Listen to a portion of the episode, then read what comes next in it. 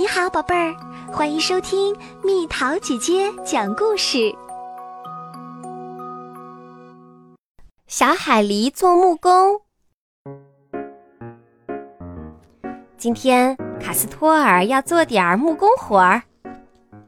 这就是卡斯托尔的木工作坊。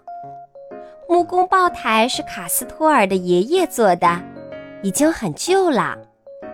绿色的小凳子是卡斯托尔自己做的。木工作坊里到处乱七八糟的，卡斯托尔要用什么东西，总要不停的找。看，他现在又在找东西了。终于找到了，原来他要找的是一张图纸。好，现在卡斯托尔要开始做木工活儿啦。卡斯托尔仔细地研究了图纸上写的每个步骤，这样不容易出错。接下来，他需要木工量角尺和折尺。卡斯托尔用折尺量好木板的尺寸，然后用铅笔在木板上画记号线，标出来要在哪儿锯开，要在哪儿钻洞。为了画得又快又好，他特意用量角尺比照着画。然后他又找来一把手锯，按照画好的记号线，将木板锯成一块一块的。现在他需要一把弓形锯，用弓形锯能锯出半圆形的木块。接下来。卡斯托尔要钻两个大大的洞，他找出一把曲柄钻，给它安上一个大小合适的钻头。卡斯托尔必须站在小凳子上，才够得着曲柄钻的把手。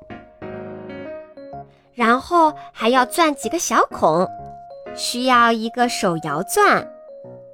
他选了一个大小合适的钻头。还是要站在小凳子上，这样钻孔比较方便。然后他要用锉刀把木块表面磨平，这样就不会有木刺扎手。他需要一把锉刀和一张砂纸。他将砂纸裹在一块模块上，先用锉刀把木块的边边角角锉平，再用砂纸把木块磨得光滑又平整。好啦，现在卡斯托尔要把处理好的木块拼装起来了。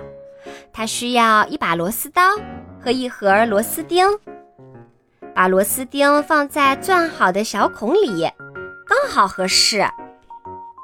然后还需要一把铁锤和一盒钉子。糟了，钉子敲弯了。现在卡斯托尔需要一把钳子。他把敲弯的钉子钳了出来，然后重新钉上一枚钉子。很快就要完工啦！不过最后卡斯托尔还需要一把木锤和木材粘合剂。现在把木条嵌进刚才钻的大孔里，刚好合适。好啦，把所有用过的工具收拾好。手锯、锉刀、弓形锯、砂纸和模块、钉子、螺丝钉、钳子、铁锤、螺丝刀、木工量角尺、钻头、木材粘合剂、曲柄钻、木锤、手摇钻和折尺。卡斯托尔将工具都放进做好的工具箱里。太棒啦！